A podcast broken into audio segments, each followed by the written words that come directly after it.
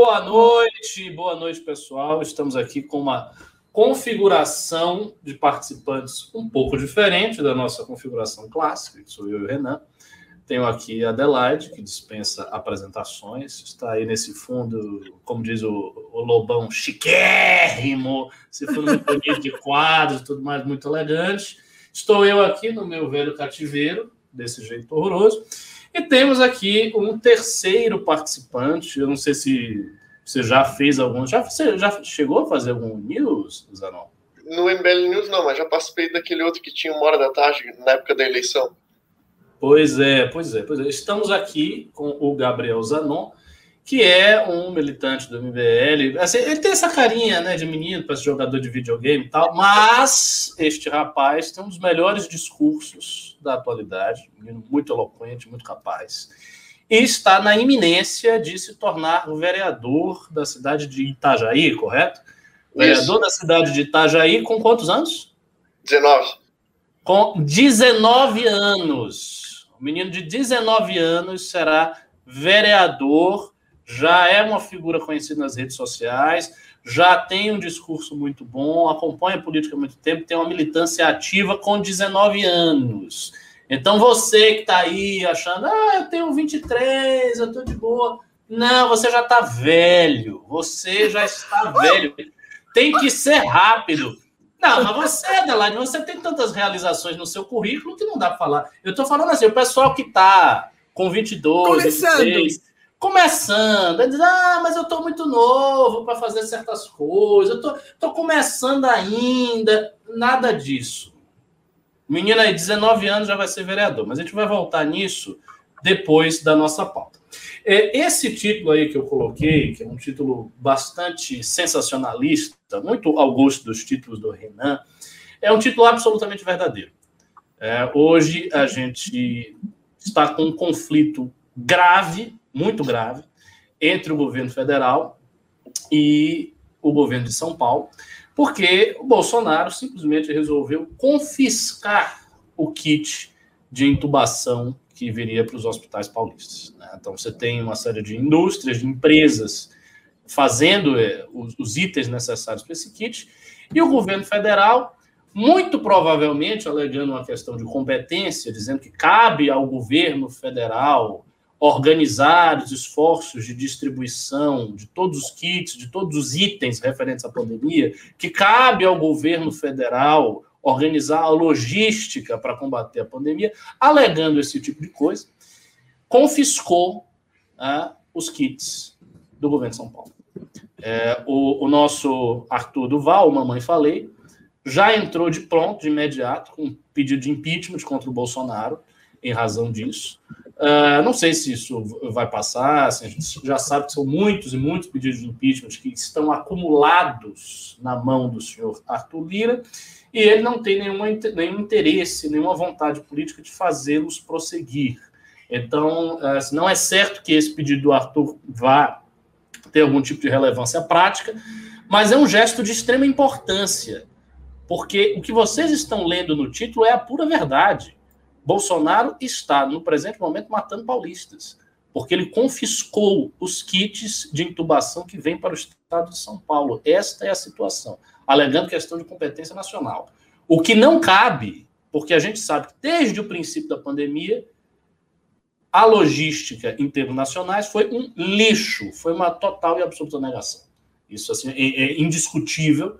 Né? A maneira como o presidente cuidou de toda a questão né, dos ministérios da saúde, do, do, Ministério da Saúde, que tem vários ministros da saúde se sucedendo uns aos outros. Enfim, foi péssima. E então não caberia nenhum tipo de alegação de que, ah, não, há uma, há uma questão, uma esfera de competência nacional e essa esfera de competência nacional me permite pegar esse kit de intubação. É, enfim, é um absurdo total. É, eu queria aqui passar a bola para Adelaide e saber qual é a sua opinião sobre essa nossa primeira pauta. É, bom, é, essa pauta é, é, uma, é um absurdo, infelizmente, o título sensacionalista condiz absolutamente com a verdade, é, e é mais uma daquelas. Eu vou ser boazinha, vou chamar de palhaçada do governo Bolsonaro. Porque, assim, em agosto, É, não sei por que cargas d'água, em algum momento, provavelmente algum terraplanista, talvez um chamado Terra, é, teve uma ideia de que a, a, a pandemia estava acabando. Foi oferecido ao governo, na época, agosto do ano passado, julho do ano passado, foi oferecido é, a, a vacina do Butantan, a Coronavac, foi oferecido a vacina da Pfizer, e ele falou que não tinha pressa, não sei se vocês lembram disso, que não tinha esse afogadilho, porque estava no fim a pandemia, né? Nesse mesmo raciocínio, ele cancelou a importação que estava sendo feita regularmente pelo Ministério da Saúde de medicamentos para complementar a produção nacional, porque naquele momento, e depois nós descobrimos que muito mais aí, é, dali em diante, era necessária a complementação da produção nacional, porque a demanda estava muito alta é, por esses kits, é, por esses remédios de intubação. Em agosto, ah, ele, não sei por que cargas d'água, é, são coisas que saem da cabeça dele ou daquele gabinete louco que é lá onde ele trabalha. A pandemia está acabando, deixa isso para lá, não precisa comprar vacina, não precisa fazer distanciamento social, está tudo certo, e cancela esse negócio de kit intubação aí, que eu não sei nem para que, que serve. Foi mais ou menos assim o negócio, né? Cancelaram. Até hoje, apesar das inúmeras cobranças né, de outros agentes públicos e da imprensa, ele, o Ministério da Saúde não explica por que, que parou com o fornecimento, com a compra usual de um estoque regulador que ele parou de comprar em agosto. Bom, aí veio a piora da pandemia e ele resolveu o problema da maneira é, bolsonariana de se resolver o problema. Ele foi lá, porque é, é, tem um germen né, dentro dele de ditatorial, ele foi lá e confiscou tudo. Ah, peraí. É, ah, o, jo o jogo não está gostoso, a bola é minha, catou a bola e foi embora, né? Aquele moleque voluntarioso. E ele simplesmente hoje está usando, como ele usa tudo, os recursos federais, é, é, as emendas e, e toda, tudo, tudo que ele pode de força política, e ele inclui na força política também o fornecimento de medicamentos, ele fornece para quem ele bem entende, para quem dá na telha dele, e infelizmente o povo paulista não está na, na, no radar dele, porque ele tem uma querela ali com o governo do Estado. Ou seja, o povo paulista paga impostos, né, é, ajuda a sustentar é, 40% é, dos impostos são de São Paulo, né? ajuda a sustentar o da mas na hora que precisa, o dinheiro vai e não volta. Os insumos vai e não voltam. E é isso que está acontecendo hoje. Então, hoje, o governo de São Paulo e, o governo de todos os estados não estão podendo comprar uh, da iniciativa privada como faziam normalmente. Né? Todas as programações de entrega foram canceladas, porque o governo requisitou toda a produção. Então, hoje, os governos estão, os governos estaduais e municipais estão de mãos atadas, sem poder fazer as compras, porque o governo Bolsonaro deu na telha, parou de comprar e resolveu confiscar a produção nacional. É isso que a gente está vivendo. É, é, durma com barulho desse e pior, né? É, consiga conviver com esta ameaça, mais essa ameaça sobre nossas cabeças, que antes era não conseguir um hospital ou não conseguir oxigênio, e agora, tendo oxal, é, hospital e tendo oxigênio. O Renan está onde? O Renan saiu de férias, sequestraram o Renan. É o seguinte: o Renan tem uma reunião especialíssima aí, ultra secreta, daquelas reuniões que o Renan costuma ter, e por isso ele não está aqui no News. Mas vocês precisam nos dar o apoio. Então, por favor, deem um like na live. Tá tendo gado hoje, por incrível que pareça, está tendo gado hoje. Acho que foi o título, né? Eu botei Bolsonaro mata paulistas. Então o gado está feroz aqui nos comentários. Está dizendo que isso é fake news, isso é tudo mentira, fanfic, ironizando título realista. Olha, não tem nenhuma fanfic e não tem nem mesmo um exagero. Esse título não é sequer exagerado. O raciocínio, amigo, você que está assistindo aí, você que é gado ou não é, o raciocínio é muito simples, muito claro e muito óbvio. Se você tem um governo federal que não cuida e não cuidou da logística da pandemia, que vai confiscar um kit para o sujeito ser entubado no hospital, então ele está praticamente matando as pessoas, é óbvio. Porque vai ter um bocado de paulista, como já tem, que vai ser internado, que vai precisar do kit, não vai ter o kit, porque está confiscado, supostamente para ser distribuído pelo Brasil todo, mas a gente sabe que a logística da pandemia para o Bolsonaro é, é um lixo, é terrível. Então a situação é esta. Por um efeito indireto, veja, eu não estou dizendo que Bolsonaro intencionalmente quer matar os paulistas, que ele odeia os paulistas, não, não, não é isso. Mas por um efeito indireto, porém muito próximo causalmente, o resultado é a morte das pessoas que estão no hospital e que não vão receber o kit. Então o título não é uma fanfic. O título é uma realidade. O Mamãe Falei, o Arthur, entrou com pedido de impeachment por conta disso. O João Dória, recentemente, governador de São Paulo, falou que era um erro gravíssimo que estava acontecendo. Então, nós estamos noticiando a realidade. Isso é a realidade atual. Essa é a pauta mais importante que nós temos hoje. Porque está Infelizmente, morrendo, né? Infelizmente, mas é a realidade. Os kits estão sendo confiscados. Então não tem, não tem fanfic aqui. Isso, isso é verdade. Enfim, deem um like aí, mandem pimbas, estou vendo que não tem pimba nenhum. Aí fica, ah, o Renan, vem, o Renan vai aparecer. Ele não vai aparecer hoje, mas outro dia ele vai aparecer. Enquanto ele não aparece, pimbem, mandem os seus comentários e mandem o seu like. E agora eu vou transferir aqui a palavra para o Gabriel Zanon. Mas eu vou fazer uma pergunta para você, Gabriel, é muito mais abrangente, porque a, a gente está aqui no, no News há muito tempo, há muito tempo, analisando todos os aspectos do governo Bolsonaro. É, o nosso grande passatempo no News é analisar o governo Bolsonaro, a terceira via, as posições políticas dos diversos agentes, a gente faz isso desde sempre. Só que eu nunca vi você fa falar sobre isso, não porque você não fale, mas porque eu não vi.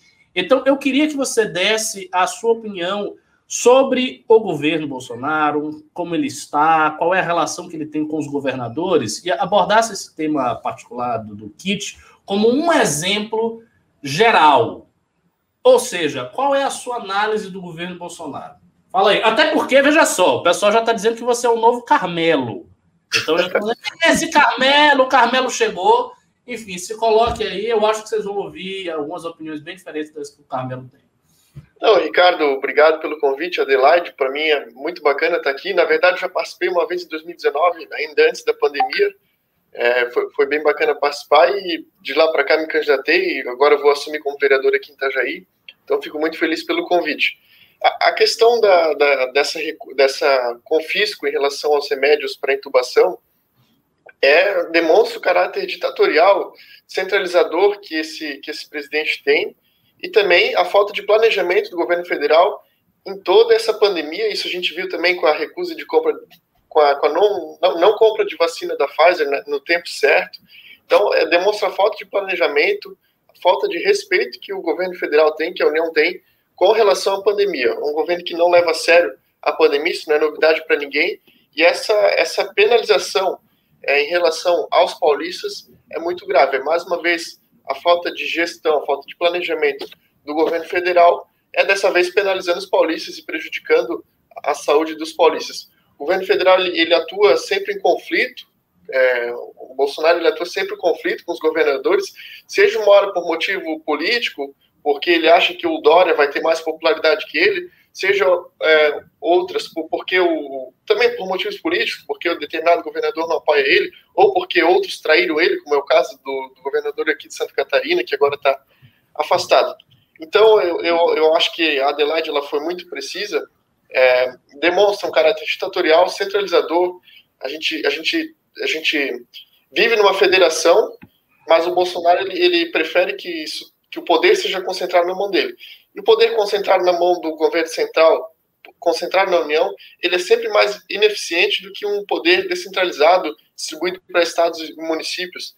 É, só que o governo federal ele tem bem mais condições de, de agir é nesse sentido, de agir no combate à, à pandemia, na compra de vacina, na, na, na, compra de remédios, mas o governo federal não faz isso. E aí pega do estado que faz, que é o, o estado de São Paulo, o estado que, que, que, tem se preocupado em relação à pandemia, podemos ter críticas, sim, mas é um estado que, que, que, que, que se preocupou em trazer a vacina no tempo certo e, e essa questão dos remédios. Então, não, não tem explicação, né? Fazer a população de São Paulo sofrer sem remédio para intubação, porque o governo federal simplesmente não, não faz a sua parte. Essa é a minha posição.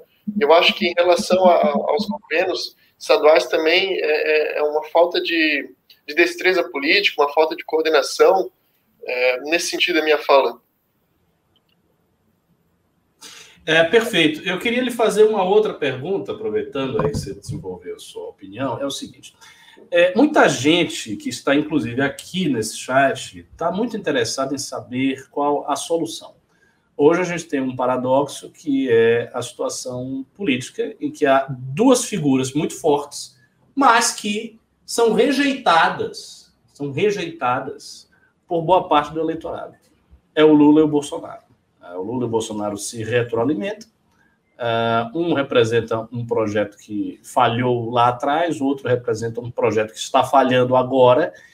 E, embora exista, da parte de milhões de eleitores, uma rejeição quase instintiva a Lula ou Bolsonaro, eles dois são os cotados, mais cotados para serem, uh, para estarem no segundo turno das eleições de 22. E isso é um grande problema para a gente. Então, a partir do momento que isso se deu, a gente começou a pensar numa terceira via, numa solução. Uh, hoje, o nome do Danilo Gentili cresceu muito nesse sentido, porque o Danilo tem um discurso bastante forte contra o PT, contra as esquerdas, contra o domínio de uma imprensa falsificadora uh, e que imputa aos outros a alcunha de fazer fake news. Enfim, ele tem um discurso muito forte nesse sentido e também tem um discurso muito forte em condenar o Bolsonaro e criticar o governo onde ele merece ser criticado, ou seja, praticamente em tudo. Então, uh, o Danilo é essa figura que tem esse discurso, mas não só ele tem esse discurso. A gente vê esse discurso também com o Amoedo, a gente vê um posicionamento que é muito mais cauteloso, porém vai também nesta linha, converge com essa aspiração que é o posicionamento do Moro embora ele tenha essa cautela de não se colocar, enfim, não se dizer. Então eu queria saber de vocês, Anon, qual é a sua avaliação de uma terceira via no Brasil? Você acha possível? Como deve fazer? O que, a gente deve fazer para viabilizar isso? Enfim. Assim, Ricardo, obviamente ela tem que ser feita. Se a gente não tiver uma liderança nacional para concorrer no pleito de 2022, todos os outros candidatos que vêm embaixo vão ser prejudicados e o nosso resultado eleitoral pode ser ruim por causa disso porque os extremos eles estão dados. É Bolsonaro e Lula, eles têm um discurso forte, tanto um como o outro, e, e o nosso, o nosso, a nossa união de centro, vamos dizer assim, ela não tem hoje um discurso forte. Começou a ter é, com o MBL, obviamente, mas o MBL hoje não tem uma figura para ser o candidato a presidente, o que não tem idade, o Arthur vai concorrer ao governo de São Paulo, o Gentili seria esse nome, é, resta a gente saber se o Gentili vai realmente ser candidato, ou se só está brincando, mas eu, eu acho que seria um baita de um nome, seria um nome que daria força para essa disputa, e resta saber se o novo vai saber compor para estar tá junto com a gente nesse, nesse processo eleitoral do ano que vem. Né? Porque o novo, é, hoje a gente vê a figura do Amoedo é, indo bem, se posicionando, tendo um discurso mais forte. Ele, ele, o Amoedo ele, ele na época da eleição de 2018, as pessoas falavam que ele não tinha um discurso forte, que por isso nem iam votar nele, iam votar no Bolsonaro, que precisava de um cara mais, mais aguerrido. E eu vejo que o Amoedo evoluiu muito nesse sentido. O discurso dele se tornou mais contundente. Só que o Amoedo ele não está sabendo, na minha visão, e eu tenho muito contato com o pessoal do Novo, deputados estaduais, vereadores aqui de Santa Catarina, deputados federais. O Amoedo ele não está sabendo liderar o partido. Né? Ele perdeu a liderança do partido. Hoje ele não é visto como líder pelos deputados federais ele comprou uma briga é, com os deputados federais do Novo, ao invés de agregá-los, e aí a gente pode discutir por que, que ele comprou essa briga, se tem razão, não tem, mas o fato é que ele não tem mais a liderança no Novo. É, e não tendo a liderança, a gente não olha no Novo, é outra, outra liderança com envergadura nacional capaz de, de, de fazer uma boa composição política para 2022. Bernardinho já está descartado, vai assumir a, a seleção da França é, na, na, no vôlei, né? Enfim, as atividades dele particulares, e a, e a, gente não vê outro. Mas eu, na minha visão, seria muito interessante se o, o Gentili e o Amoedo fizessem uma composição de presidente e vice. Daí, o Gentili em algum partido, enfim, é, com, com, o nosso suporte, o suporte do MBL, e o Amoedo de vice, para o Gentili ficar mais na parte figurativa, né? É, como, como a imagem do, do presidente, e o Amoedo realmente na, na gestão eu acho muito bacana que o Gentili ele traz aquela, aquela espontaneidade, aquela sinceridade, aquela transparência que as pessoas viram no Bolsonaro e que hoje ficou comprovado que, que era tudo uma farsa. Mas o Gentili ele não tem um histórico político, ele não tem ele não tem histórico político, eu digo no sentido negativo, né? Ele nunca teve no poder, nunca teve na, na Câmara dos Deputados, nunca ficou mamando lá, diferente do Bolsonaro, que apesar dessas, dessas questões, ele iludiu a gente e, e, e conseguiu é, se eleger. Mas eu acho que só tendo uma liderança forte, com um discurso contundente, como o Gentili tem, é, alguém da envergadura dele, que a gente vai conseguir é, ter boas condições na eleição de 2022 e tendo um bom candidato a presidente, consequentemente, os candidatos a deputados, governadores alinhados à nossa pauta se, se favorece. Exatamente. E se Deus nos acudir, se nós tivermos aí uma situação política que mude e que aconteça alguma coisa no Planalto, ainda poderemos ter a esperança de ver um impeachment antes de 2022, que é a questão da segunda pauta. Ah, o presidente do Senado, Rodrigo Pacheco, anunciou hoje os senadores que vão compor a CPI da Covid. Ao todo, são 11 titulares e 7 suplentes. Eu considero essa CPI bastante importante. É, eu vi que tem um pimba em alguns comentários aqui perguntando se essa CPI teria alguma importância, seria uma coisa só para inglês ver, que não é problema nenhum. Eu acho que a CPI pode ter, sim, muito importante, ela pode ter um impacto, a depender dos desdobramentos, enfim, da, da, da correlação de forças no poder federal pelos próximos tempos, pelas próximas semanas. Olha só os titulares da CPI. Só gente que gosta do Bolsonaro. Assim, gente que assim é, é, é, é simpática ao Do, Bolsonaro. Dos é 11, você é, viu, dos né? 11, é, dos 11, quatro têm alguma é, identificação com o governo. Sete são assim é, opositores, para dizer pouco. Fala o nome deles aí.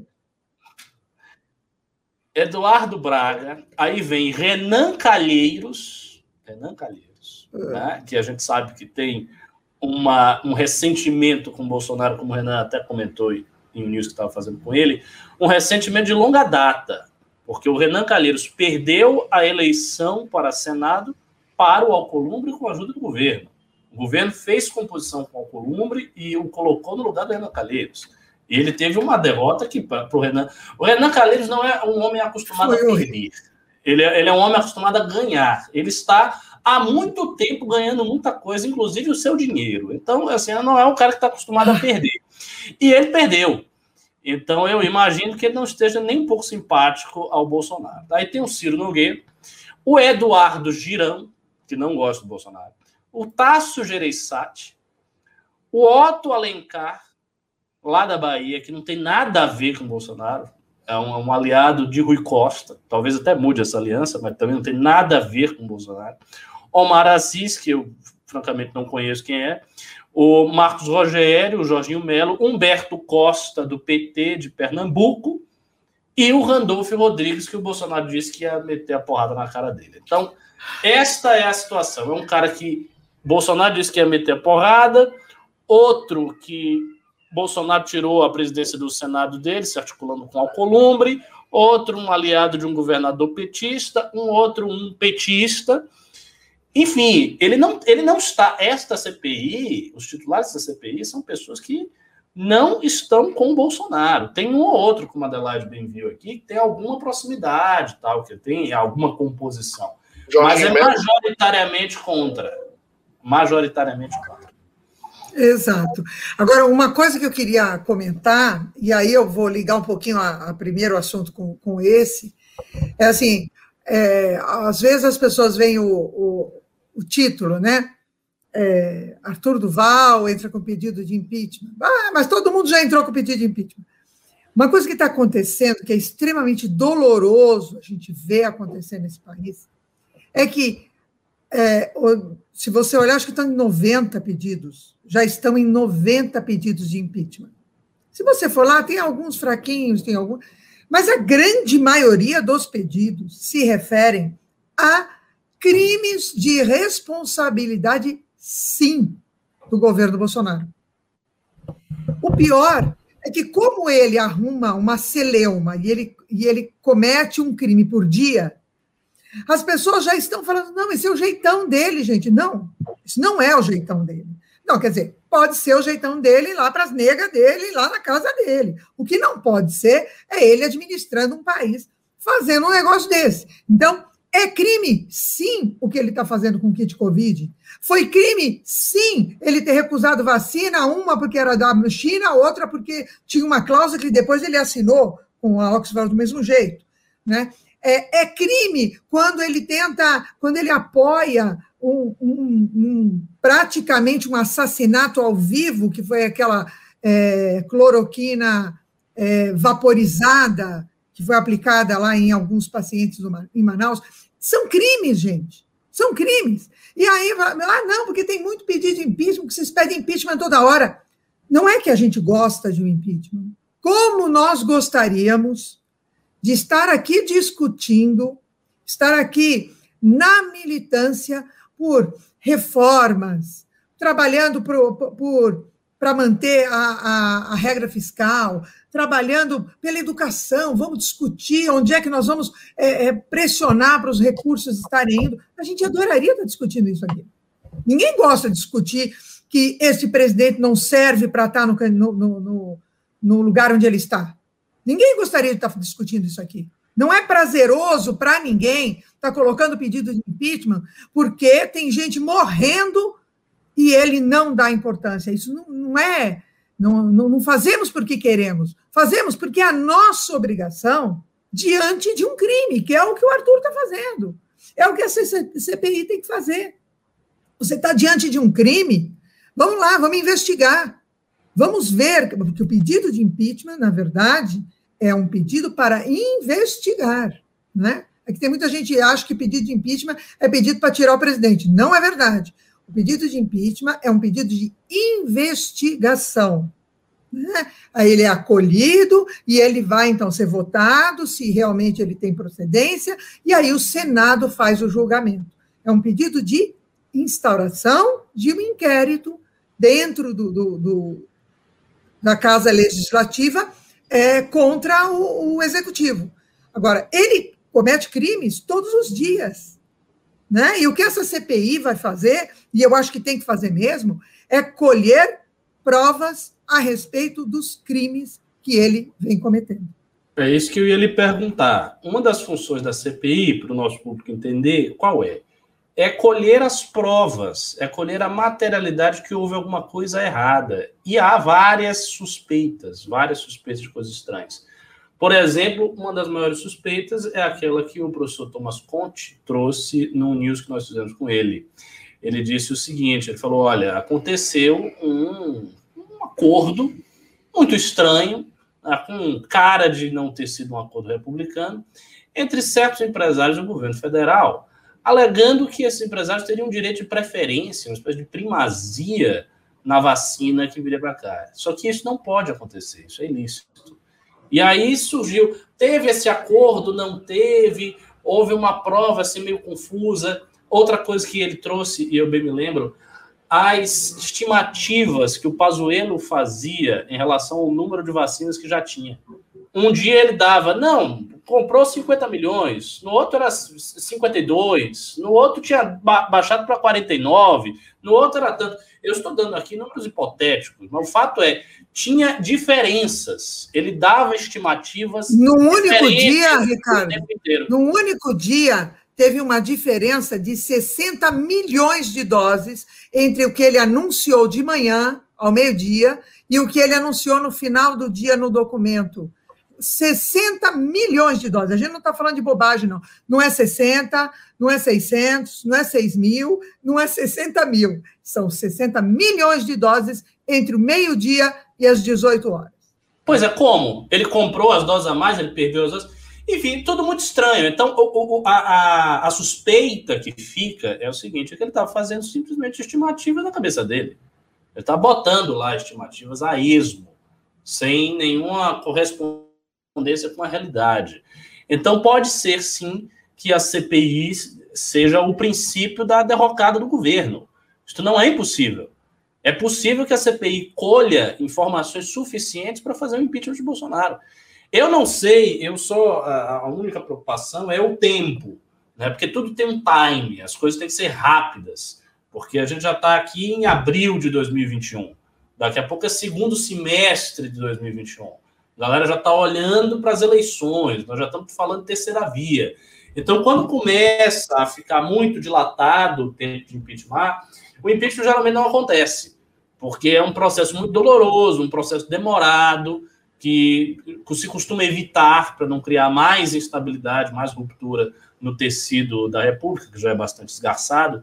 Então, se, se costuma não querer fazer o impeachment é, é, é tardiamente, essa é ideia.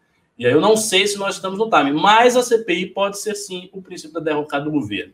Gabriel Zanon, como é que você avalia essa CPI dentro deste contexto maior de terceira via, de Bolsonaro, de Lula e por aí?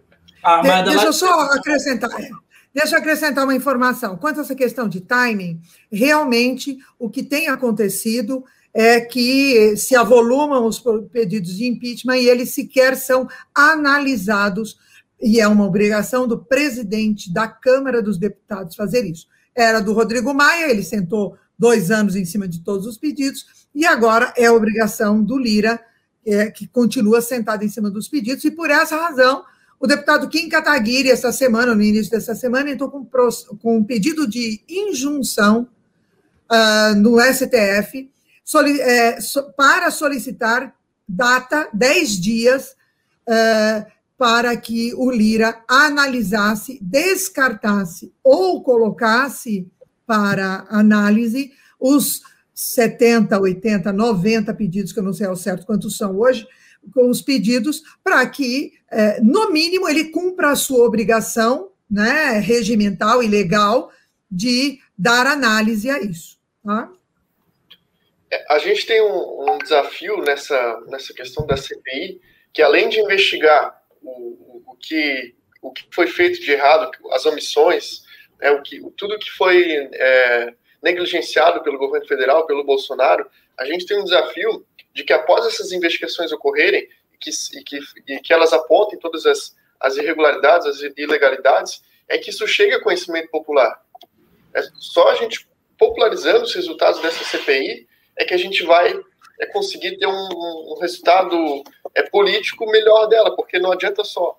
Claro, é fundamental a gente apurar as irregularidades, dar uma, uma destinação jurídica para isso, que isso é, se torne um processo e que ele responda por isso, mas também a gente tem que popularizar para que ele sofra as consequências políticas, eleitorais é, dessa CPI. Na minha, na minha visão, é fundamental que isso chegue na, na boca da, das pessoas.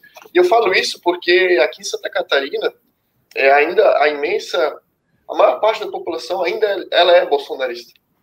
É, ainda existem muitos candidatos que ficam acoplados, acoplados ao bolsonarismo, que vivem. Bom, é, bom, bom você ter tocado nisso, Gabriel. Pois é, como é que é a relação aí do povo do Sul com Bolsonaro, os políticos e tudo?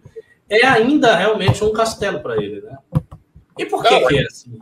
Aqui, pô, baita de um, estado favorável a ele. É, isso que isso que ele não, não, não corresponde com Santa Catarina.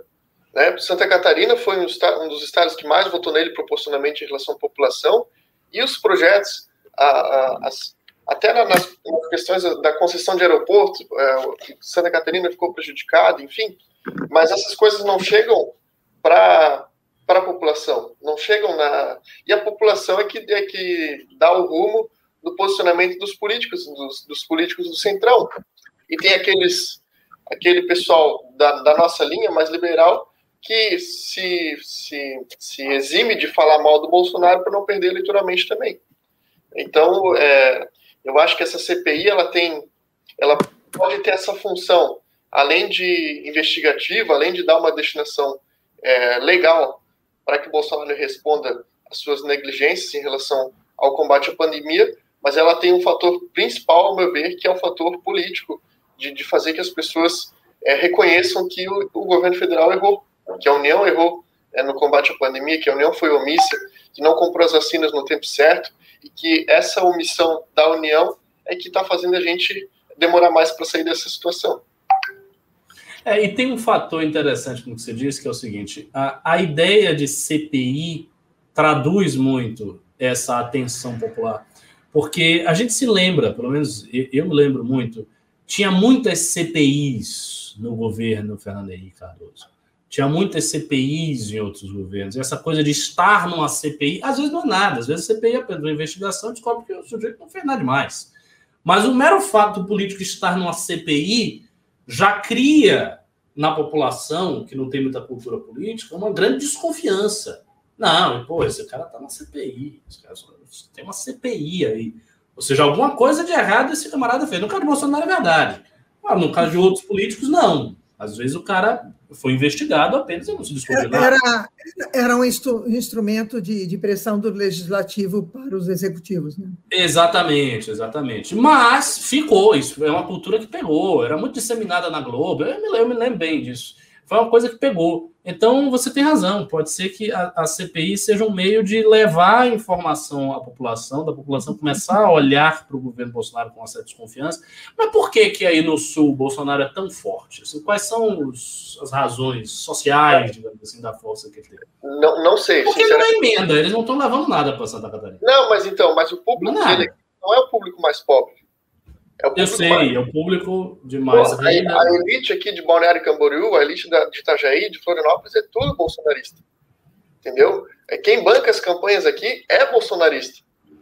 Né? Eu tenho, é, bom, enfim, eu tenho, tenho, muitos amigos que, que, inclusive, me apoiaram na campanha, são bolsonaristas. Né?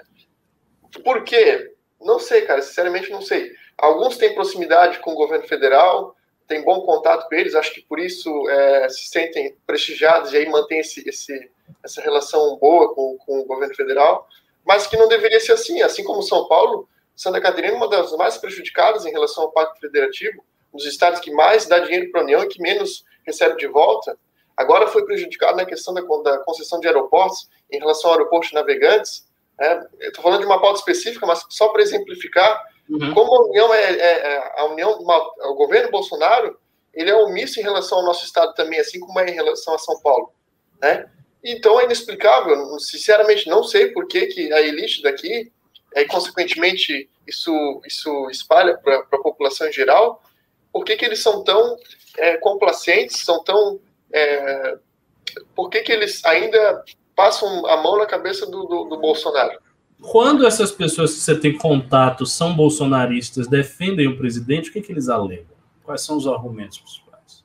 Cara, vamos, vamos, vamos lá. É, eles alegam alguma coisa? Ah, não, sim, sem dúvida. Na questão do. Tenho amigos vereadores, vereador em Brusque, por exemplo, um amigo meu, é, na cidade do, do Luciano Hang. O Luciano Hang é outro também, enfim. É, na cidade do Luciano Hang, os vereadores lá, o que, que falam? Ah, o Bolsonaro não comprou a vacina da Pfizer, mas ele também não poderia comprar, porque senão a esquerda ia falar que elas não são, é, não estavam é, é, legalizadas. Aprovadas pela Anvisa. Isso, aprovadas pela Anvisa. Então, eles criam essas narrativas para justificar os erros do Bolsonaro. Mas todo mundo sabe que o cara é um, é um jeca, que o cara é um, é um tapado, todo mundo reconhece Todo mundo reconhece isso. Não, sim. Mesmo sim. os bolsonaristas. Ele é sim. burro, mas é o nosso burro. O burro que tá na direita. Podia ser um burro da esquerda. Pelo menos é um burro do gado. É um burro do gado. Que atende no telefone, entendeu? É assim. Ah. É isso? É. Pô, tu pega uns, uns, milionários aqui de, de Balneário Camboriú, ah, fico feliz da vida que falaram com o Bolsonaro, que conseguiram uma reunião com o cara. Isso representa o que politicamente para nós? Nada. Não nos ajuda em Na nada. vida prática, né? Na vida prática. O que, que depende? Não, não. Então, assim, Cara, é por isso que eu digo, a CPI ela tem que chegar na população. E eu não digo só o nosso público do MBL, tem que estar na TV, entendeu? Sim, o sim, povo sim. tem que ver que o Bolsonaro está sendo investigado na CPI porque ele foi omisso, porque ele foi negligente, porque ele errou em relação à pandemia, e a economia só está quebrando porque o governo federal não fez sua parte. Não adianta só o governo de São Paulo fazer sua parte, eu não estou falando aqui no lockdown, estou falando na compra de vacina. Não adianta só o governo federal fazer sua parte e a União não fizer nada, porque daí lá no Nordeste, lá no Norte, em outras regiões do país, a pandemia não vai ser superada. Né? E ela não sendo superada, a economia não se recupera. Então, uhum. e aí esses empresários também se ferram. Então, assim. Mas pô, desde antes, assim, desde antes deles terem essa atenção do Bolsonaro, eles já eram bolsonaristas. Então, no fundo, o que eu acho que leva, e isso eu, eu, eu acho cada vez mais, sempre achei e continuo achando. Eu acho que o que leva a essa identificação, cara, é, é uma identificação de valores, é algo ideológico. Mas não é uma identificação perversa, não é que ah, os caras eles querem todo mundo se leem. Essa imagem eu acho exagerada, não, não acho assim. Eu acho que é uma identificação de valores por Bolsonaro representar a direita. São pessoas que estão muito saturadas de ainda acredita ainda acredita que ele é o direita, né? Ainda tem, ainda tem. Mesmo que não seja, mesmo que não seja um discurso teórico, não é porque o cara é teórico, ele não é teórico, ele não leu nada e tal. Mas ele sente que o Bolsonaro está mais próximo dele do que se botar o Guilherme Boulos. Ah, tá? não. Entendeu? Porque é um comunista, um bosta, um vagabundo, não faz nada. Aí, sei lá, o Boulos sobe ao poder, aí vem um, um travesti estranho, com um negócio, uma peruca loura na cabeça. Estas coisas estéticas de valores, tá? eu acho que isso é muito forte no Bolsonaro e é uma coisa que eu senti, sinceramente, que estava muito represada no Brasil durante muitos anos. Então, quando isso veio, isso veio com uma torrente total. As pessoas têm, elas veem o Bolsonaro como alguém que teve coragem de falar o que elas queriam falar. Entendeu? É, ele falou, ah, o que a gente sabe, ele falou, não cumpriu, mas eu concordo contigo, no, no imaginário dessas pessoas, ele ainda representa, ele ainda pratica aquilo que ele falou na campanha. Ele ainda, para o público mais elitizado, ele ainda é liberal. As pessoas tentam derrubá-lo. Ah, sim, Extrema, sim. esquerda, o PSOL Kids do MBL, todo mundo tá tentando derrubar o cara, não deixa o cara governar. Pô, como é, que ele vai governar bem se não deixa? As privatizações não acontecem porque o Congresso não quer, esse tipo de papo. Né? Então, eu concordo, assim, que, que ainda e tem... tem quem acredita, né? Sim. Agora, com tanto de estatal que ele já poderia ter extinguido, já poderia ter privatizado sem passar pelo Congresso, essa narrativa não se sustenta de forma alguma. Mas, é assim, a narrativa não se sustenta para nós que sabemos que ele não precisa do Congresso. Mas a maioria acredita que ele precisa do Congresso e cai na conversa que ele precisa. Nós sabemos que não precisa, mas tem gente que cai nessa conversa e sai repetindo indefinidamente a mesma história. Seguinte, pessoal, a gente tem ainda uma pauta, mas chegaram alguns pimbas, não são muitos, mas eu até achei que eh, se vocês pimbaram, pimbem mais. Fiquei feliz em ver aqui os pimbas. Temos alguns pimbas. E hoje, como a gente tem mais tempo de programa, ainda está cedo, né? Aí a gente pode dar uma atenção especial aos pimbas que vocês colocarem. Então façam muitas perguntas sobre tudo. Podem fazer perguntas para o Gabriel Zanon, 19 anos, está sendo prefeito. Já ia, já ia dizer que você vai ser prefeito. Tá, vai ser vereador agora lá. Estou profetizando. Tem uma... Você quer ser prefeito no futuro? Ah, talvez, talvez sim. Eu, eu, pô, a minha cidade aqui é fantástica, cara. Segundo o maior PIB do estado. Ah, é, é muito fácil. Pois é. é beleza, você tem que ser prefeito de Salvador. É. Pegar um negócio assim, nervoso, entendeu? É, é mas, mas a gente tem que observar, legislativo e executivo são duas coisas bem diferentes, né? Não, sim, é. Hoje, hoje obviamente, que legislativo, até por causa da minha pouca idade, né? Mas fazer um, um, bom trabalho de vereador e, quem sabe, lá na frente é, e partir para esse desafio, porque, segundo o maior PIB do Estado, tem um porto fantástico, uma economia pujante, um dos maiores PIB per capita do Brasil. Então, assim, não é uma cidade difícil de administrar de forma alguma. É, seria bem bacana, aliás. Ah, e tu vai deixar de, você vai deixar de ser pedra para ser vidraça, viu? Olha só. a, a Adelaide está tá jogando o realismo aqui. Eu estou, só estou incentivando, não estou entendendo. Geralmente eu sou pessimista e a Adelaide incentiva. Não, mas eu não estou sendo pessimista, eu só estou dizendo que são duas competências é, diferentes. É, é mais difícil. É mais e que difícil. você pode, e que você pode se sentir mais à vontade em uma ou em outra competência, tá é, e decididamente é deixar de ser pedra para ser vidraça, né? É, mas não se esqueçam que o prefeito aqui é o prefeito do ozônio, da Ivermectina e do, da Campo. Ah, tá que fácil. maravilha, o prefeito que quer meter o ozônio no rabo de todo mundo. É, o, o, prefeito aqui, na verdade, eles até me cobram, a, a, a, base do governo me cobra muito que eu só critico. Cara, mas como é que eu vou elogiar um governo que, que primeiro propõe cânfora para combater a, a, a, pandemia? Depois ele, ele criou, cara, ele transformou o centro de eventos da cidade ali na, na no centro da cidade, em ponto de distribuição de vermectina. Ele gastou uma fortuna, quase 5 milhões, com compra de vermectina para distribuir para a população. É, Estagiário virou a referência na época de distribuição de vermectina. Foi a, a pioneira no Brasil a, a começar com essa palhaçada. Depois ele propôs o ozônio no, no, no, no reto. Então, então não tem, não tem explicação as coisas que ele faz aqui. Não tem como eu, eu, eu elogiar quando dá certo. Não tem coisa certa nesse governo. É igual o governo nacional, o governo federal. Uma bosta, né? É. Enfim, vamos lá. vamos pegar aqui os pimbas, que o pessoal já está agoniado. Uh, pimba, pimba, pimba, pimba. Bruno Shelby, do dois reais.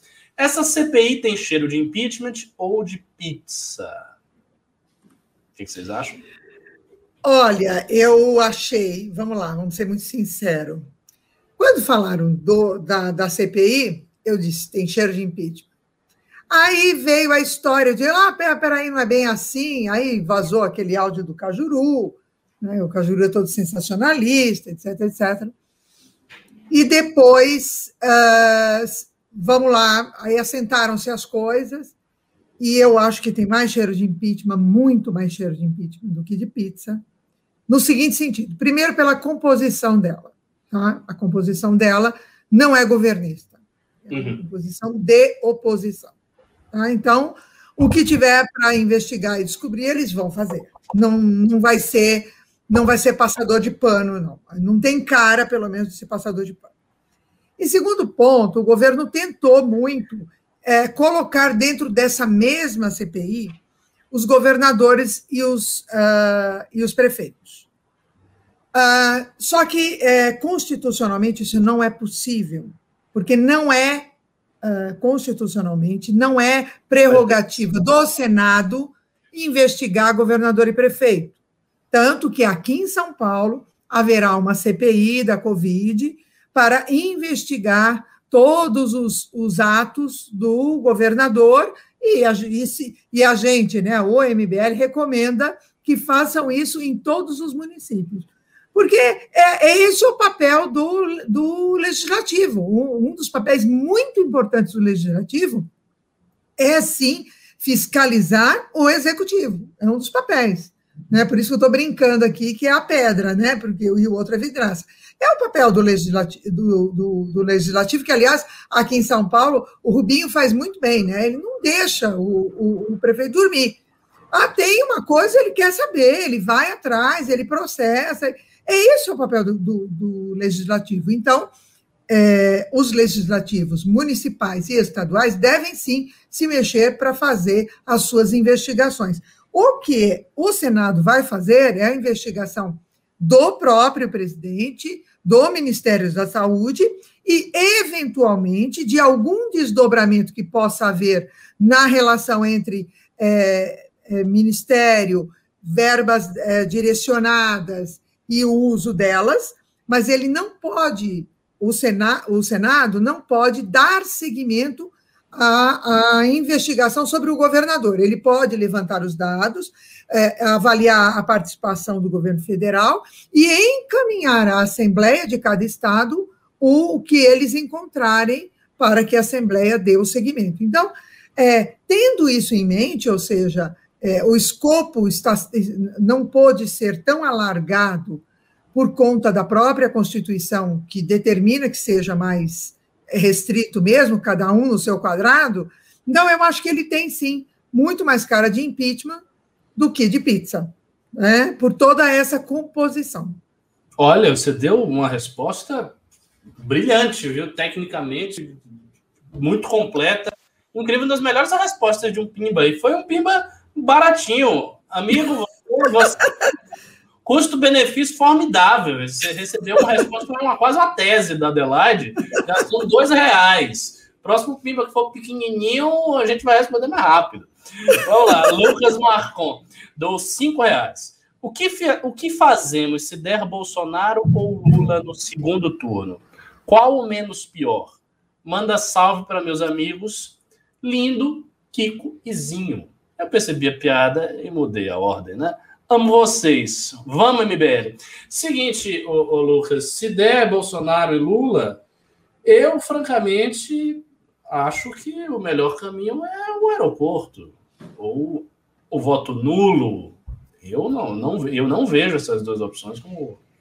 Assim, sinceramente, se eu tivesse que votar em um dos dois, eu vou dizer uma coisa que pode ser chocante para vocês eu votaria no Bolsonaro. Eu não voto em adversários ideológicos flagrantes e centrais a toda a minha cosmovisão. Eu acho isso uma coisa sem sentido para mim, mas não sei qual é a opinião dos demais aqui. Eu, eu concordo, Ricardo. Na verdade, assim, eu concordo, mas com, com dor no coração, porque a gente tem que lutar até o final para emplacar uma terceira via. Essa hipótese, ela, ela tem que ser recusado até o último por, por nós. Então, é, que venha Gentili, que venha a Moedo, quem quer que seja, né? Mas realmente, que venham todos eles juntos. Melhor, melhor. Mas é, entre. Cara, é o Lula, pelo amor de Deus, né? É, é uma tragédia, né? É, uma tragédia. É, é, o, é o psicopata e o ladrão. o psicopata e o ladrão. Boa, boa dicotomia. Uh, Beni 20, dou 20 reais, Beni 101 dou 20 reais, e perguntou uma coisa aqui. O Vinícius Poit entrou no processo seletivo do Novo para lançar candidatura ao governo do Estado. Acha que a campanha dele pode esvaziar votos do Arthur? Eu acho, e eu comentei isso nos nossos grupos de discussão internos, é, eu não acho que essa campanha viria em uma boa hora. É, o Vinícius Poit é um cara capacitado, ele é um bom parlamentar, ele tem várias qualidades, inclusive qualidades de discurso, etc.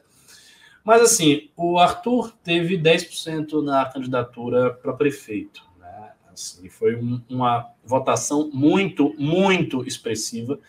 Então, naturalmente, o candidato ao governo da direita é o Arthur, não é o Poit.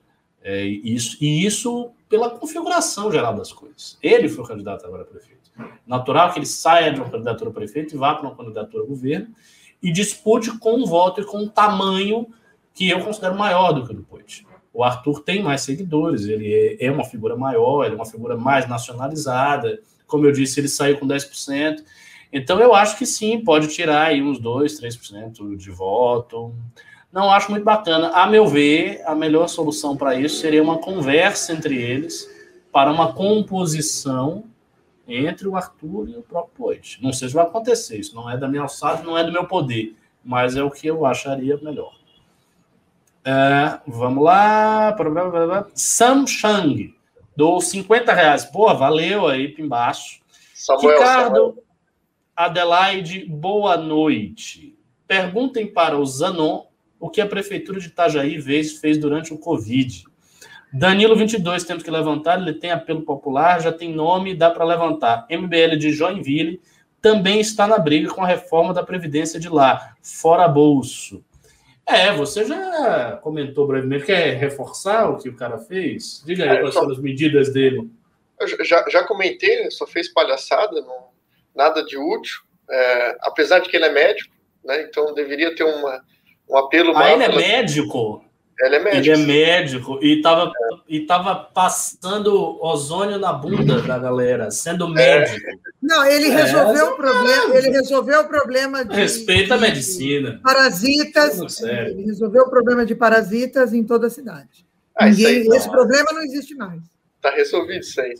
Mas em relação à, reforma da Previdência lá de Joinville, em Joinville a gente elegeu o prefeito do Novo, é um prefeito liberal que está indo bem, está começando no mandato agora, mas mas já, tá, já propôs uma reforma da Previdência que não mexe só com a alíquota, mexe com outras questões, idade também, adequa a reforma nacional é, para municipal. Então, a CUT lá está fazendo um barulho do caramba. Parabéns ao Matheus, ao Jonas, que são os nossos integrantes do MBL lá, o Jean, todo o pessoal do, do MBL lá de Joinville que está que tá trabalhando bem nessa pauta, está fazendo barulho, está criando uma dicotomia interessante lá com a CUT. Um abraço também para. Tinha mais uma pergunta, não tinha? A pergunta dele. Uh, uh, não, ele, tá, ele falou de Danilo, mas a pergunta mesmo foi, foi essa. Não, beleza. Uh, o Bruno Shelve, do dois reais. Para o PT não é interessante manter o Bolsonaro? Para o PT não é interessante manter o Bolsonaro. Para o PT é, é glorioso. O PT é, é vital. O, é o vital. PT chora de alegria quando ele vê o Bolsonaro. Isso, isso é magnífico. E vocês têm que entender o seguinte: para o PT, esta eleição é extremamente decisiva. Ele precisa ganhar a todo custo. Tudo o que o Partido dos Trabalhadores puder fazer nessa eleição, ele vai fazer para ganhar. Por que, que ela é tão importante, tão mais importante que tudo mais? Porque o PT, a gente sabe, sofreu um revés histórico violento em 2015, 2016, 2017, 2018. Isso significa que, para ele recuperar a sua posição na sociedade, é necessário que ele destrua aquilo que o destruiu, ou seja, que ele conserte o revés histórico, que ele resolva os problemas. Mas ele não vai resolver os problemas fazendo uma autocrítica sincera, isso ele não vai fazer. Ele precisa destruir o que foi construído ao longo desses anos. Do que foi construído em termos de marco assim, significativo, nós temos três. Eu já falei isso várias vezes em news. Uh, a gente tem o, o impeachment da Dilma Rousseff, a Operação Lava Jato, com a subsequente prisão do Lula, e a eleição do Bolsonaro. A eleição do Bolsonaro se revelou uma tragédia total. É um governo extremamente incompetente, que não fez nada do que ele prometeu. A Operação Lava Jato foi desmontada sob os auspícios do próprio Bolsonaro e o Lula está solto. O que, que resta mais? O impeachment de Dilma Rousseff. Como desconstituir uma coisa que já passou? Não dá para eles não impeachmentarem, eles voltarem no passado como exterminadores do futuro e resolverem fazer alguma coisa. Isso é impossível, mas eles têm como anular o peso narrativo do impeachment. E como é que você anula o peso narrativo de um impeachment voltando ao poder? Você anula este peso voltando ao poder. Se você saiu do poder por conta do esforço concertado, harmonizado de grupos políticos ideologicamente contrários ao seu, então se você volta ao poder, você está dando um recado. O recado é o seguinte: vocês nos tiraram, mas agora a gente voltou. Tudo o que passou, passou. Tchau. Fique aí no teu canto. Este é o recado. O PT precisa fazer isso. E tem outro detalhe, tem outro detalhe que diz respeito a Lava Jato, que é o seguinte: Lula, ele não está inocentado das alegações. Né? Do ponto de vista formal, jurídico, ele não está inocentado. Embora ele tenha uma narrativa muito forte, no sentido de acreditar que ele está inocentado, ele não está. Se eh, essas alegações forem julgadas por um, uma, um outro juízo que desta vez seja competente no entender do STF, de Faquinha, etc., ele pode ser condenado. Este é um ponto fundamental. Só que, meus caros amigos e amigas, se o Lula volta a ser presidente do Brasil, não tem tribunal, não tem tribunal neste país que vá, vá ter peito para recondenar o cara. Então, os tribunais vão ser pressionados pela presença do cara. Ele está eleito, ele é presidente. Os caras vão condenar o cara logo em seguida, depois de ele ter ganho no segundo turno com votação de 50 e tantos milhões de brasileiros. Não vão fazer isso.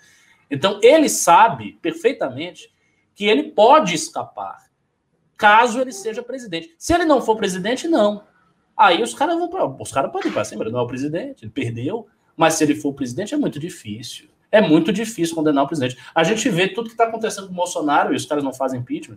Então não é simples o tribunal chegar com as alegações e condenar o Lula, porque ah, agora nós somos o juiz competente e vamos aqui aproveitar as provas da Lava Jato. Eles não vão fazer isso, Lula for presidente.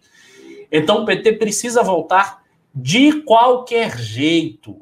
E não há, nunca houve nada melhor para o PT do que o governo Bolsonaro. Eu sempre repito, José Dirceu disse isso numa entrevista importantíssima. E depois vocês vão aí no Google e procurem essas palavras e vocês acham a entrevista do José Dirceu. Ele disse o seguinte: a cadeira da presidência queima. Essa cadeira queima. Isso ele falou, ó, há muito tempo. O que, que ele quis dizer? Ele quis dizer que a dificuldade que Bolsonaro ia ter é que o derrubaria. Ele deu entrevista, ele não falou, ah, o PT vai pressionar Bolsonaro. Ele não disse nada disso. Ele deixou, estava claro na entrevista, ele praticamente disse: não, a gente vai acompanhar. É só falta dizer isso. A gente vai acompanhar o que vai ocorrer. E é o que eles estão fazendo. Eles estão acompanhando o que está de... acontecendo. E comendo pipoca. De... É, exatamente. Então, para o PT, a presença do Bolsonaro é magnífica e fundamental e pavimenta o seu retorno ao poder. E é por isso que a gente precisa de uma terceira via. Entendeu? Agora, quem Enfim, da esquerda que a gente poderia contar nesse sentido para fazer um impeachment? Porque o PT, que Ninguém. seria uma. Ninguém. É. Ciro Gomes. Só? Só. Ciro Pelo Gomes impeachment? Ter... Ciro Gomes teria um interesse de fazer isso, porque ele teria um interesse político, a não ser que ele seja realmente muito burro, de tirar o Bolsonaro para botar um cara mais razoável para o antipetismo ajudá-lo. Porque no presente momento o antipetismo não ajuda, porque o antipetismo é anulado pelo antibolsonarismo. O antibolsonarismo, como ele é atual, contemporâneo, intenso agora, anula o antipetismo. As pessoas olham o Lula e o Bolsonaro e muita gente do nosso campo de direita, inclusive, diz: ah, preferiria votar no Lula. Afinal de contas, o Lula não foi um administrador horroroso. E não foi. O Brasil cresceu, teve vários, vários índices econômicos bacanas, reservas. Ele só roubava, né? Ele, só roubava. ele roubava, criou um sistema de corrupção, fez isso com bases fracas e tal. Mas ele não foi um gestor ridículo como é o Bolsonaro. Não foi, só uma Como foi a Dilma, inclusive, né? Como, como foi, foi, a Dilma, mas Dilma. ele não foi. Ele não foi. Então as pessoas olham isso e pensam, ah, não, é, vou votar no Lula aí. Olha, Ricardo, Ricardo, então esse é o depois problema. dessa sua explanação, mas eu estou com má vontade de vencer o Lula, que você não tem ideia. Nós precisamos vencer o Lula. Mas eu já falei. muito. Eu já falei várias vezes, eu acho que a direita brasileira precisa se atentar ao fato de que o retorno do PT ao poder federal pode ser um desafio mortal para ela.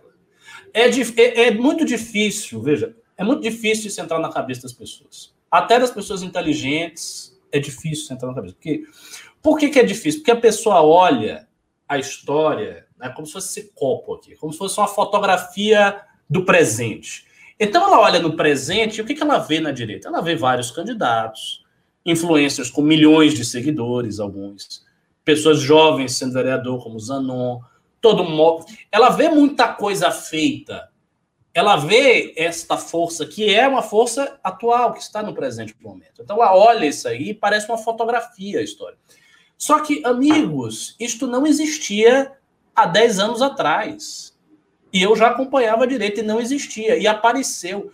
O que é, é necessário lembrar é o seguinte: o que aparece também desaparece.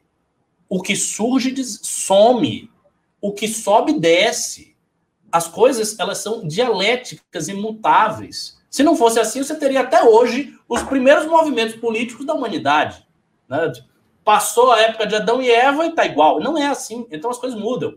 O, o fato do PT poder voltar e ter um discurso que pode ser convincente para as pessoas significa, entre, entre outras coisas, muita gente que hoje está eleito e acha que vai ser reeleito com facilidade nos próximos anos, chegar na eleição e bater e não ter voto. E ela, a pessoa vai ver o voto dela fazer isso assim, desse jeito. Ela tem 200 aqui, depois ela vai para 100, depois ela vai para 50. É assim. E, e isso é muito difícil, muito difícil da pessoa conseguir perceber agora, porque são consequências de anos. Não é assim, ah, o PT voltou, a direita morreu. É uma coisa de anos. Mas se ele volta, ele pode fazer um sucessor e governar oito anos. Eu não sei o que é o MBL sobrevivendo a oito anos de PT, governando bem. Eu não sei o que é a direita brasileira sobrevivendo a oito anos de PT governando bem. Porque a gente nasceu quando o PT governou mal. Quando foi a tragédia de Rousseff. Mas e se não for? E se governar bem? Porque pode. Ah, não é possível. Não, o PT não pode governar bem. Quem disse? Isso, isso não, não há um carimbo na eternidade dizendo que o PT assumiu, então o governo vai ser uma merda. Não. Então o PT pode governar bem. O que são oito anos de bom governo, e governo ok do PT na cabeça das pessoas. Tá, Enfim, mas isso é uma coisa que a galera não vai, não vai entender. O governo petista, ele não seria. Tu não acha que ele seria muito mais. É, ele não ultrapassaria muito mais os limites no eventual novo governo do Lula? Eu digo não. em questão. De, não, eu digo em questão diga em questão de regular a imprensa, de limitar as, liberdades. Não? O PT não precisa regular ninguém. O PT precisa destruir a direita. A direita não está na imprensa. Esse é um ponto fundamental. O PT sempre quis, isso é verdade, sempre quis e tem até hoje uma concepção da Globo tal, dos monopólios de mídia. Ele sempre quis fazer isso. Mas ele, ele pode enfrentar um adversário que é muito mais fácil. Porque assim, a Globo é uma empresa bilionária é uma empresa que atinge dezenas de milhões de pessoas em um programa. É uma empresa que tem contratos em tudo que é lugar. É uma empresa que tem tentáculos na América Latina. A Globo é um gigante. Derrubar a Globo é difícil. Agora, derrubar o MBL é mais fácil, por exemplo. Né? Imagine que você derruba o YouTube, o Facebook e o Instagram. Acabou. No mês seguinte não tem mais movimento, não tem mais dinheiro, não tem mais pimba, não tem mais doação, não tem mais contato. Simples assim. É mais fácil, é muito mais fácil derrubar a direita que está aí do que regular a mídia. Então, eu acho, se eu fosse estrategista do PT, eu, eu, fico pensando sempre com a cabeça dos caras. Se eu fosse o cara do PT, eu sou estrategista do PT, o que, que eu diria? Eu diria o seguinte, ó, vamos fazer uma lista aqui de quais são os movimentos de direita que são significativos, né, nesse Brasil pós-Bolsonaro, e o que, que a gente precisa fazer para derrubar cada um deles ativismo judicial, meter processo, pegar coisas que tem e jogar processo em cima, a gente faz. Fazer um acordo com o Facebook para derrubar, a gente faz. Então, cara, os caras pegam, eles fazem uma lista dos movimentos e vem aqui, tática X, tática X, tática X, assim, assim, assado. Não vou fazer tudo de vez, senão vão dizer que eu sou totalitário. Eu vou fazendo aos poucos e desmonta esse povo todo. Acabou. E aí acabou. Então, assim, é. Preciso, precisamos perigoso, pensar nisso. Perigoso. Perigo tá aí. Mas, enfim, vou continuar aqui os primos. VGX Consulting do 5 reais. Ricardo, o Insta derrubou a conta dos Galos da Liberdade. Tínhamos 1.600 seguidores, 80 posts de qualidade. Criamos outros. Nos sigam. Hashtag Save the Chickens. Valeu aí. Por que, que eles derrubaram vocês? Eu acho que eles derrubaram porque vocês devem ter seguido muita gente. Às vezes o, Insta faz isso. Uh, Gustavo Orlando do 5 reais. No, o Pimba foi. A ação do Rubinho contra o confisco dos kits de intubação deu em algo? Qual o prazo? Porque a câmera é tão omissa. Abraço a todos. Um em especial para Adelaide. Vocês estão sabendo de detalhes da ação do Rubinho? Eu não estou, não. Ele acabou de entrar com a ação, né? Então a gente vai ter que esperar um pouquinho. É, é, assim que tiver, a gente vai divulgar, tá? Todos os detalhes, a tramitação, aí a gente vai estar divulgando. Pode ficar sossegado. Ele acabou de entrar com a ação do, do junto com o Arthur. Foi o Arthur, o Kim e, e o, e o Rubinho, né?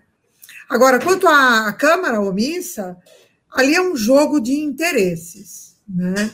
A Câmara, hoje, é isso que o, que o Ricardo estava falando. A esquerda está com a pipoca na mão, comendo, comendo pipoca na arquibancada, vendo o Bolsonaro se matar. E, de uma certa maneira, o Bolsonaro matar boa parte da direita. Então, o que eles têm que fazer é assistir mesmo. Por enquanto, não tem papel a ser feito, eles estão assistindo. O Centrão está sangrando o governo, né? E enquanto ele estiver sangrando, está ali, chupim, né? tomando sangue, e está tudo bem para eles. É, e uma boa parte, uma parte ainda que vamos dizer assim, que poderia ser oposição, morre de medo da, da fúria bolsonarista, de não se reeleger, é, por causa da destruição de reputações, que é uma coisa muito comum no, no, no, no governo Bolsonaro, né? é, uma, é uma prática usual, eles ficam escondidos. E aí só aparece quem realmente sai para a rua para a chuva, para se molhar, que é o nosso glorioso Kim, que tem sido um gigante. Eu rendo aqui um, um abraço ao Kim, é uma pessoa que eu admiro demais, demais. O bichinho tem 25 anos e é, é assim, eu acho que é uma inspiração para todo mundo. Eu tenho 60, eu me inspiro no Kim. Eu sonho em ser um pouquinho de Kim um dia, porque ele é gigante. Mas são poucos que têm essa coragem, pouquíssimos, infelizmente. Pura verdade. Uh, Atílio José, do dois reais. Vem aí o novo filme Doze Senadores e um Novo Segredo. VGX Consulting do 10 reais. Gabriel, meu amigo, fizemos uma entrevista sensacional com você. Nos ajude. Os galos da liberdade foram derrubados pelo Insta. Divulga nosso novo Instagram. É, galosdaliberdade.mblivre. E aí, foi boa a entrevista com eles? Foi, foi legal. Participei lá, é, falei sobre a minha trajetória. Assistam e, e sigam o novo Instagram aí para ajudar o pessoal lá. Uh, aqui José do dois reais. Zanon já é vereador? Quantos vereadores do MBL tem? Eu assumo em junho, primeiro de junho. De junho? É. Olha só. Ele vai ficar, ele vai ficar até o final do. do, do da... Não, não. Vou ficar só um período. O vereador titular ele vai tirar umas férias, vai.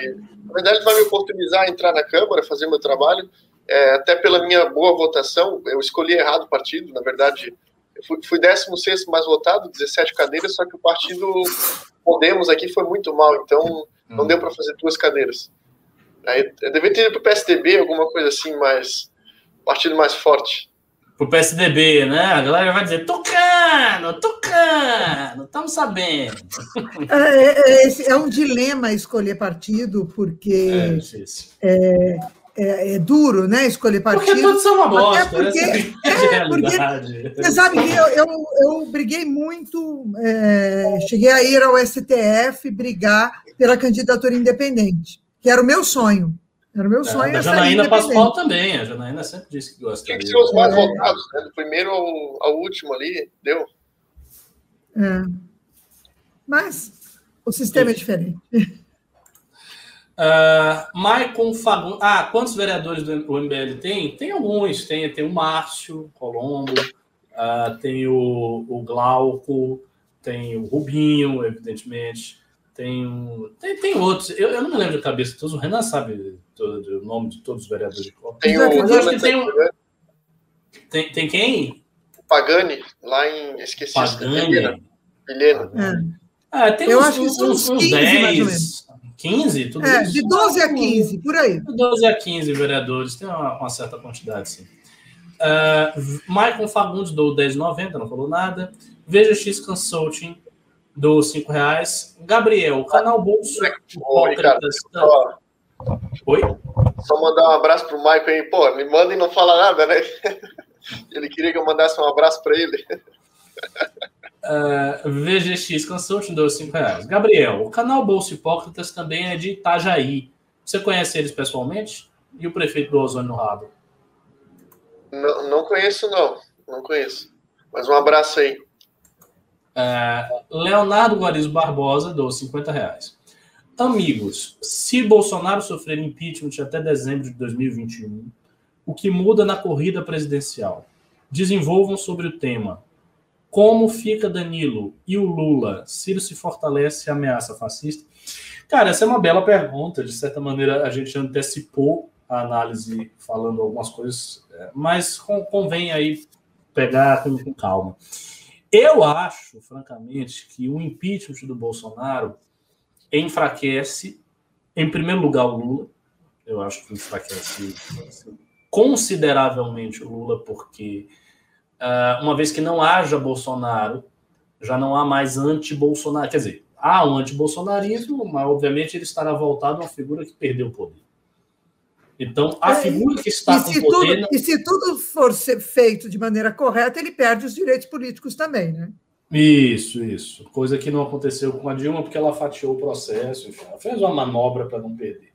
E eu acho que se o PT votar, inclusive, a Dilma será ministra de alguma coisa. Ai, Jesus. Ou, ouçam-me, ouçam. Pelo Vamos menos lá. vai ser divertido. Se o não, não vai, não. Vai ser bem triste. A gente ria pra caramba, vai. Ela falava cada asneira. É. Ministra da Economia. Ah, não, não. Aí, tá, aí também você está forçando, né? Aí é demais. Aí não dá para rir. Aí é humor negro. Aí é humor negro. É. Uh, vamos, vamos, vamos, lá, vamos lá. É, eu, eu acho que o, o, Lula enfraquece porque o antipetismo volta a ter uma, uma, uma, uma tônica mais presente na sociedade. Acho que o Ciro fica na mesma, sinceramente. Eu não, não sei se o Ciro se fortalece tanto assim diretamente. Talvez o Ciro se fortaleça de uma maneira indireta. O Lula enfraquece, ele se fortalece em cima do capital político que o Lula pode perder. Isso ele talvez consiga. E o Danilo, o Danilo enfraquece. Esse é um ponto, porque aí a noção de terceira via perde um pouco a, a relevância. Claro, dá para ter a terceira via, mas ainda já não dá para dizer, ah, é Bolsonaro e Lula. É tipo, é só Lula e o Mourão que está aí. Então, a coisa muda um pouco. Agora, tem um detalhe. Se a, essa direita hardcore não, não tiver um candidato, aí o Danilo pode se fortalecer muito. Porque aí ele arrebanha to, todo mundo, bolsonaristas, etc, etc, ele vai, vai com esse povo todo. Porque ele se torna o único candidato de direita no páreo. Então, essa terceira via se torna a única representação de direita. Mas eu acho que, naturalmente, isso não aconteceria porque a tendência é que os bolsonaristas quisessem ter um candidato próprio para lançar, para talvez o Eduardo Bolsonaro, enfim, para tentar substituir o, o, o, espaço do pai. Não sei, ele é filho, é. não sei se é possível, mas eles tentariam lançar alguém. É, ah, é, ficar com o capital político, né? Isso. Segurar veja, o capital político. Veja X Consulting, dou cinco reais. Os Galos da Liberdade não foram derrubados pelo Insta. Fizemos o trailer não vai ter golpe 2. Nos sigam, por favor. Save the chickens. Olha só. Magrelinho Colorado, dos 50 reais. Não acho que reformar o Código de Processo Penal para torná-lo mais célere é um caminho mais inteligente do que a PEC da segunda instância, para conseguirmos mais rapidamente punir os corruptos, tendo em vista que a constitucionalidade da PEC não é unanimidade entre os juristas. Amigo, eu acho que no presente momento nada será feito mais celeremente para punir ninguém galera tá tranquila. Isso, se, se for o caso, é próximo governo. Pedro Henrique Matos dos 5 reais. Vocês viram a discussão no Pânico, André Marinho e Tomé? Dá nojo com os comentários do Constantino. Alguém viu essa discussão? Não, não né? É, mas te, eu, eu, fiquei sabendo que a, que a, discussão foi bem, bem, bem feia. E o, o André Marinho, a verdade é o seguinte: o André Marinho é um cara magnífico, né? mas ele é meio boicotado na Jovem Pan a opinião dele ali dentro é muito minoritária. Então, assim, ele está sendo apertado por todos os lados, né? Pelo próprio Emílio e tal. A opinião dele é minoritária. A opinião do Marinho é muito parecida com a nossa. Não é, não, é, não é exatamente, bem vocês sabem, a linha editorial da Jovem Pan. Né? Não é. Então, essa coisa. Uh, Diego Natan, dou cinco reais. Vou mandar uns pimbas em sequência. Por favor, leiam juntos. Ok. Danilo ainda não sabe se vai ser candidato. Amoedo quer, mas ainda não tem projeção. E Moro certamente não vai ser, mas já temos um campo definido. É necessário que a pré-campanha comece antes do próprio candidato estar definido. Concordo 100%. Se os três anunciassem oficialmente uma união e que um deles vai ser candidato com apoio dos outros dois, teríamos uma fundação de pré-campanha. Esse triunvirato poderia negociar apoio nos estados e alianças para a eleição, começar a definir a agenda e principalmente poderiam se posicionar se posicionar em conjunto para liderar movimentos em favor de pautas como impeachment, defesa do teto de gastos, criação da Nuremberg brasileira. Cara, quem é você? É o pseudônimo do Renan? Assim, é óbvio, essa, essa é exatamente a nossa análise. Você está descrevendo assim, ipsiliter, o que a gente acha. É isso aí. É isso aí. Esse é o caminho. Uh, VGX Consulting dos 5 reais. Gabriel, aproveita seu mandato e puxa uma CPI do Covid aqui em Itajaí. Houve uma farra em dispensa de licitação. E aí, Gabriel? houve, houve, a própria ivermectina foi comprada é, com valores supostamente superfaturados, é, e eu acho que isso, inclusive, eu ia sugerir isso, a gente poderia pegar nossas lideranças estaduais, não só em Santa Catarina, mas em outros estados, e propor a CPI nos estados. Né? Acho que é o caminho mais adequado para a gente verificar possíveis irregularidades em relação aos governos do estado e, e outros municípios também. É diferente do que o Bolsonaro pretendia com a CPI a nível nacional, na verdade o que ele estava querendo era, era é, tirar o dele da reta, né? Mas, Vira pizza. Exato. Mas a gente poderia sim encampar uma, uma pauta nesse sentido. É, essa é, uma, é, é, de fato, essa é uma, é uma boa ideia, viu? Uma CPI restrita, pegando vários governadores. Eu tenho a impressão que muita coisa foi feita errada. Muita coisa, muita coisa. Eu vi várias notícias de superfaturamento, aquele governador lá do Pará, o Barbalho, o Helder, que superfaturou aqui, aqui, aqui, aqui tem o caso do, dos respiradores também, 33 milhões, só foram recuperados 10 milhões a partir de uma ação popular do, do deputado Bruno Souza.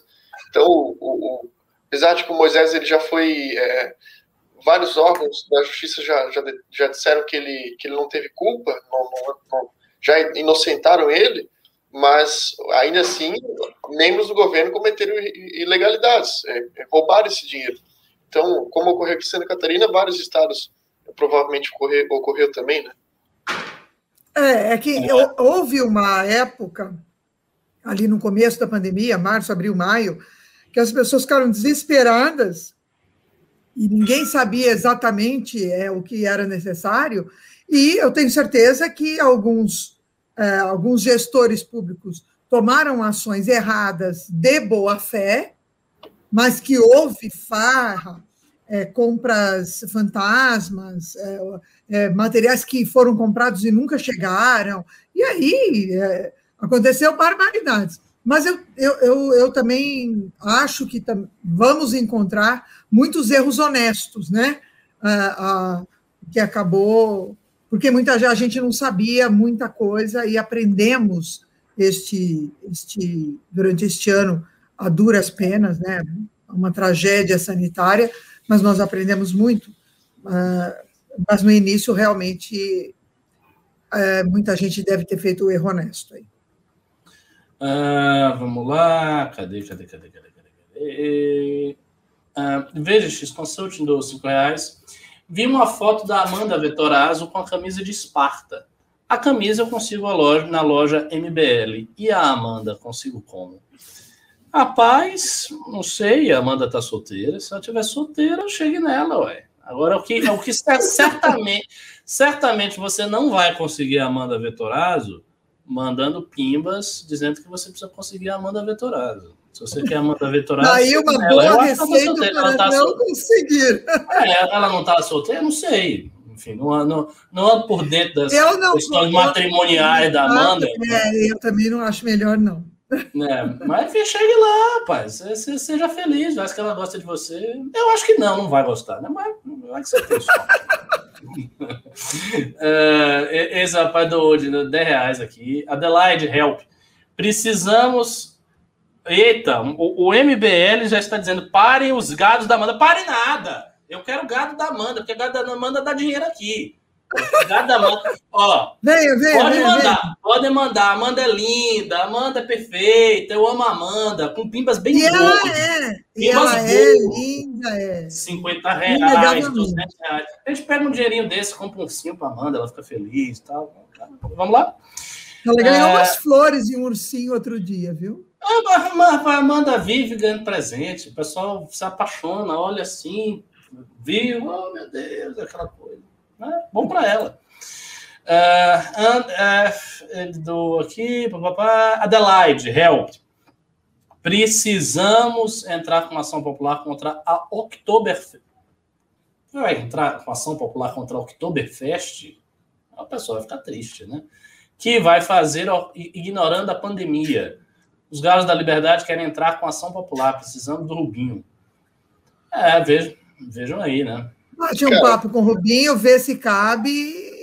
É, Mas... agora vocês vão comprar briga com todos os cachaceiros do Brasil, a galera vai é, ele, ele, ele, deve ser de, de Blumenau. Outubro é em, é em, outubro, né? Não sei, a gente tem que Sim, ver é como é que a vacinação Como é que nós vamos estar, né? Principalmente é, a vacinação. Precipitado, é precipitado isso aí. Não, não, vai, não vai acabar com o negócio antes de, de, de ver como é que vai, vai estar a situação.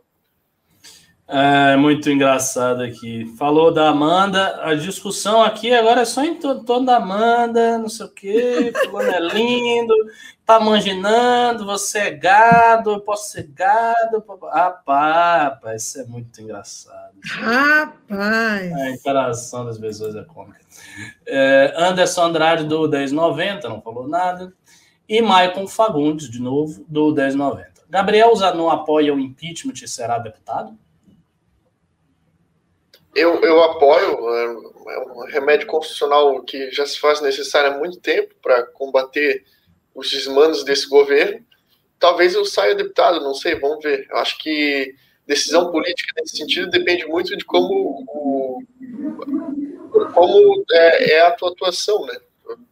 Depende muito da minha atuação até lá para falar sobre isso. Bom, encerramos aqui os, impi os, os impeachments. Encerramos aqui os pimbas, minha gente. Uh, você tá muda, Adelaide. Não, impeachment não, não encerra, não. Impeachment toca. É, toca. Impeachment continua. Não encerramos o impeachment, mas encerramos os pimbas.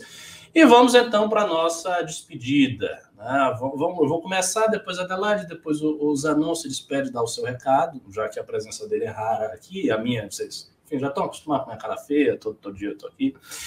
É, é isso, obrigado pela audiência, obrigado pelos pimbas. Eu sei que o Renan não estava aí, eu sei que eu sou um analista infinitamente melhor do que eu sou host, isso é um fato reconhecido. Mas fizemos o programa, foi bacana, vocês pimbaram coisas legais. E para quem é apaixonado pela Amanda e quem for se apaixonar pela Amanda, volto ao meu conselho. Cheguem nas pessoas, cheguem nas mulheres.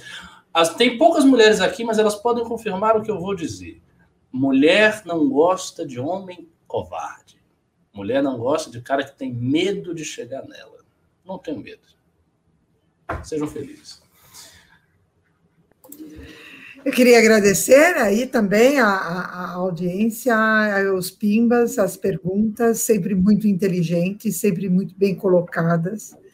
É, agradecer aí a parceria do Ricardo e, e do Zanon é, por esse momento e vamos em frente, vamos tocando e vamos fortalecendo a nossa, a nossa militância, porque o Brasil vai precisar muito de nós nesses próximos dois anos, tendo aí a enfrentar desafios enormes na política.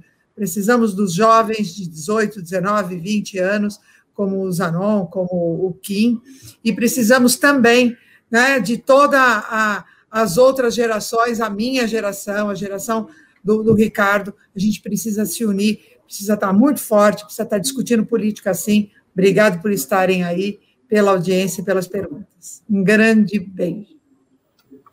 Obrigado aí também pelo convite em participar, foi bem bacana. É minha primeira vez que eu participo num programa inteiro, então achei bem legal, estava um pouquinho nervoso, mas depois eu vi que era tranquilo, então é bem, bem, bem bacana participar aqui. A gente vê que são três gerações, né? São, é, eu tenho 19, o Ricardo deve ter, não sei. Mas... Cuidado! Cuidado, estou dizendo que eu sou velho, eu fico muito ressentido com isso. É, é ele deve na casa anos. dos 30. É. 33, eu fiz 33 não. anos, dia 13 então, de abril eu ia acertar. Então, eu, eu, eu podia ser mãe do Ricardo e vó do, do, do Zanon, porque eu tenho 60. Então é, é bacana de ver três gerações discutindo política, tendo uma, uma, um alinhamento nesse pensamento político, e, e, só assim que a gente vai fazer alguma coisa nesse país, né? A luta não acaba e está só no começo. Isso aí. Então, goodbye, até mais, auf Wiedersehen, Valeu.